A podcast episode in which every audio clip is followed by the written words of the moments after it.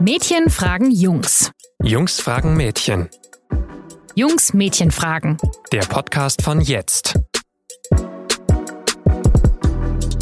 Pro Samenerguss kommen bei den europäischen Männern von heute weniger als halb so viel Spermien raus als früher bei ihren Großvätern. Ist auch klar, denn heutzutage lauern überall Gefahren für Spermien. In der Sauna oder im Solarium zum Beispiel, weil den Spermien dazu warm wird oder in der Hosentasche, weil da das Handy liegt und mit seinen Strahlen die Samenqualität verschlechtert. Und zu dick darf man als Mann natürlich auch nicht sein, wenn man Kinder haben möchte. Da frage ich mich doch, kann man überhaupt noch sorgenfrei existieren als Mann? Ich heiße Lara Tide und will heute von meinem Kollegen Christopher Bramstaller Folgendes wissen. Jungs, macht ihr euch Sorgen um eure Fruchtbarkeit? Christopher, du trägst dein Handy eigentlich immer in der Hosentasche mit dir rum. Bist du des Wahnsinns? Anscheinend bin ich voll des Wahnsinns, nach dem, was du vermutest.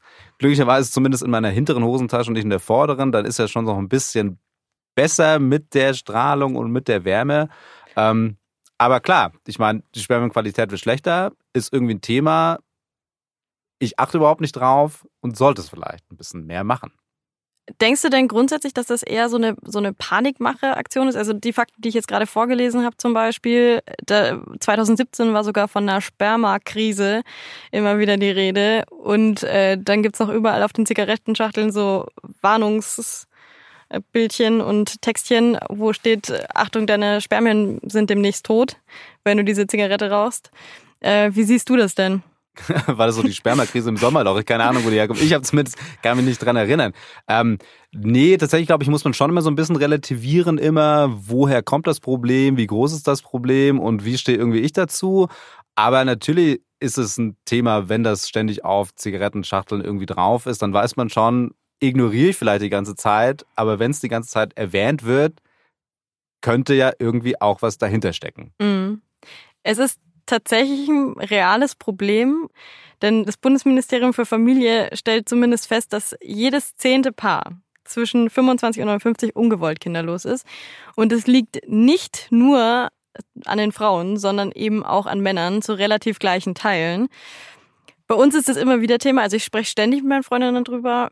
Bei euch, glaube ich, ist das nicht so. Also du sagst, du machst dir selber keine Gedanken drüber da hast du wahrscheinlich mit deinen Freunden auch noch nicht drüber gesprochen. Nee, tatsächlich nicht. Obwohl auch die Freunde, die Kinder haben, mit denen habe ich nie über ihre Fruchtbarkeit gesprochen. Offensichtlich sind die, offensichtlich sind die fruchtbar, die können Kinder machen. Ja. Aber ich vielleicht hab, war der Weg dahin hart. Genau, das kann gut sein. Weiß ich aber nicht, weiß ich aber überhaupt nicht. Und du sagst, du unterhältst dich relativ regelmäßig mit Freundinnen über Fruchtbarkeit. In Männerrunden überhaupt kein Thema. Da geht es vielleicht irgendwie um Sex, um die Erektion, um die Performance im Bett, aber nicht darum, ob man damit ein Kind zeugen kann. Mhm. Oder eher so die Angst, ich könnte vielleicht ein Kind zeugen. Das ist dann vielleicht eher so ein Thema. Aber nicht, dass das irgendwie ein Problem sein könnte, ja. dass man nicht kann. Findet eigentlich überhaupt nicht statt. Aber warum ist das so? Also man muss, man muss ja schon sagen, Männer haben ja auch Kinderwünsche. Aber wieso setzt man sich dann nicht mit seiner eigenen Biologie auseinander? Ist tatsächlich nicht so einfach zu beantworten und ich könnte es gerade gar nicht sagen. Ich glaube, es ist bei Männern so ein bisschen so, dass die biologische Uhr so krass leise tickt. Äh, also, dass du so lange und so in einem so hohen Alter noch Kinder kriegen kannst, dass mhm. das erstmal wahnsinnig lang einfach kein Thema ist. Als Frau weißt du ganz genau, irgendwann spätestens ab Mitte 30, da ist mal höchste Eisenbahn. Da wird es dann wahnsinnig schwierig, überhaupt Kinder zu kriegen. Und wenn man ein Kind hat, dann wird die, ist das Risiko sehr viel höher, dass es dem nicht gut geht oder dass die Geburt vielleicht überhaupt nicht mehr funktioniert. Und deswegen ist das, glaube ich, für Frauen sehr viel früher und sehr viel zeitintensiver ein Thema. Bei Männern ist einfach so, hey, es ist so über Bande vielleicht mal ein Thema, weil eine Frau auftauchen könnte, die vielleicht ein Kind will und dann wäre es dann der Zeitpunkt angekommen, mal zu gucken, geht's bei mir überhaupt oder geht's nicht? Und was passiert, wenn du beim Urologen stehst und der sagt dir, übrigens, Herr Bramstaller, wird wahrscheinlich nix? Was würde das mit dir machen? Es wäre kein grauenhaftes Gefühl im ersten Moment. Also ich kann es mir relativ schwierig vorstellen, wie es wäre, weil mein Kinderwunsch jetzt nicht so krass ausgeprägt ist, dass die Welt zusammenbrechen würde. Aber es wäre schon ein eigenartiges Gefühl, zu wissen, das geht einfach nicht. Und ähm, das wird sich auch nicht ändern, Mhm. weil das gesundheitlich jetzt so ist. Und auch noch eine Geschichte. Ich hatte mal eine Freundin, die hat schon relativ klar gesagt, wenn du keine Kinder kriegen könntest, wäre diese Geschichte hier vorbei. Boah. Ja, was ja eigenartig war, weil ich dann Ja. dachte auch, da wird man dann auf seine Biologie reduziert und äh, das war für mich tatsächlich dann überraschend stark an so einen Kinderwunsch und Zeugungsfähigkeit gekoppelt, Ja. ob dann so Beziehung auch funktionieren kann und auch halt perspektivisch. Ja. Ja, das finde ich total verrückt. Vor allem, wie alt wart ihr da, als sie das gesagt hat? Ah, das war so Mitte, Ende 20, ne? Also Mhm. auch so ein klassisches Alter, wo man da mal drüber Ja. nachdenkt, es könnte ein Thema sein. Ja. Nee, ich höre das auch öfter von befreundeten Paaren, dass die vielleicht auch Differenzen haben. Also sie möchte Kinder und er möchte keine oder andersrum. Das ist dann immer so dieses Thema, dieses Wollen, aber dieses, wenn du nicht könntest, das wird sowieso sehr, sehr selten durchgespielt, habe ich das Gefühl. Also bei Frauen ist es mehr so ein, so eine, die Sorge, wenn, was, wenn ich nicht richtig schwanger werde oder was, wenn ich ähm, das Kind krank gebäre oder sowas. Aber ähm, dass tatsächlich der Mann eventuell ein Problem haben könnte, das wird nicht so richtig besprochen, meines Wissens nach. Ist es denn so ein Tabuthema vielleicht? Also, dass man nicht sagen möchte, man möchte es nicht ansprechen, weil das auch was mit dem Männlichkeitsbild vielleicht anstellen könnte. Also wenn ich an Männerrunden denke, so an die typische Männerrunde, da geht's schon viel so um Selbstbewusstsein und man will keine Schwäche eingestehen. Und es spricht da total dafür, dass das, glaube ich, noch nie so ganz konkret in irgendeiner Runde stattfand, in der ich mich befunden hatte, dass man das so ein bisschen totschweigt. Klar, es geht, wenn es um Männlichkeit geht, dann geht es halt um Stärke, dann geht es auch, wenn es um die Erektion geht, eher mal darum, dass man halt eine gute hat und mit der irgendwie Sex haben kann und halt gut performen kann auf dieser Penetrationsebene. Und dann geht es eher weniger darum, was da irgendwie vorne rauskommt und dass man da im Zweifelsfall damit irgendwie ein Kind zeugen kann. Darum Ja. geht's einfach erstmal gar nicht. Was natürlich auch krass blöd ist, wenn du ein Problem damit hast, wenn du eventuell vielleicht weißt, dass du zeugungsunfähig bist, dass du das in der Form schwierig erstmal thematisieren kannst, weil du weißt, da ist so eine, so eine Wand und die muss sich erstmal durchbrechen. Mhm. Würde dich das denn irritieren, wenn ein Freund dir erzählen würde, dass er selber betroffen ist? Ich glaube, es wird mich nicht irritieren irgendwie. Ich würde dann, glaube ich, versuchen rauszufinden und es würde mich wirklich interessieren, was das mit ihm denn so macht. Irgendwie, ob sich das anders anfühlt, ähm, ob das traurig ist, ob das irgendwie schlimm ist. Ja, ganz generell, was das mit einem eben anstellt. Weil ich kann es mir per se erstmal nicht vorstellen, weil ich davon ausgehe, ich wäre zeugungsfähig. Mhm. Und ich glaube, davon geht erstmal jedermann aus, dass er ein Kind zeugen könnte. Weil man ist ja auch irgendwie entstanden aus einem Vater und aus einer ja, Mutter. Es Und deswegen ist es mega normal und deswegen geht man aus, Vater konnte ein Kind zeugen, deswegen kann ich das auch. Ich habe so ein bisschen das Gefühl, wenn man das aber dann auch zu früh weiß, also es gibt ja schon durchaus Männer und Frauen, die sich drum kümmern und äh, mit dem Arzt das abklären, aus welchem Grund auch immer das sein mag, vielleicht auch wegen einer Hodenerkrankung, liegt ja dann näher zum Arzt zu gehen und zu fragen, hey, kann das eigentlich klappen? Und da habe ich an so einer Geschichte in meinem Bekanntenkreis gemerkt, dass das vielleicht auch gar nicht so gut ist. Das war eine junge Frau tatsächlich, die, der wurde immer gesagt von ihrer Gynäkologin, dass sie auf gar keinen Fall Kinder bekommen wird oder zumindest, dass die Chancen wahnsinnig schlecht stehen. Und da sie auf jeden Fall mal Kinder haben wollte, hat sie dann natürlich sofort losgelegt. Also so, ich glaube, sie war 17, hat sofort losgelegt und wurde einfach tatsächlich schwanger. Ja, und dann stand sie da und dachte sich, okay, dieses Kind kann ich unter Garantie nicht abtreiben, weil das kann meine einzige Chance sein. Und dann hat sie plötzlich mit 17 ein Kind gehabt und hat sich schon auch drüber gefreut, aber es hat halt ihre beruflichen äh, Pläne total durcheinander geworfen und es war irgendwie so, also nicht der optimale Zeitpunkt für sie. Und natürlich hätte sie das weiter rausgezögert, wenn sie nicht die Angst gehabt hätte, dass sie niemals ein Kind bekommen wird. Also da gibt's natürlich dann auch unterschiedliche Szenarien, wie das dann ausgehen kann, ne? Sie hat übrigens noch ein zweites Kind bekommen. Also so ganz richtig lag die Gynäkologin nicht.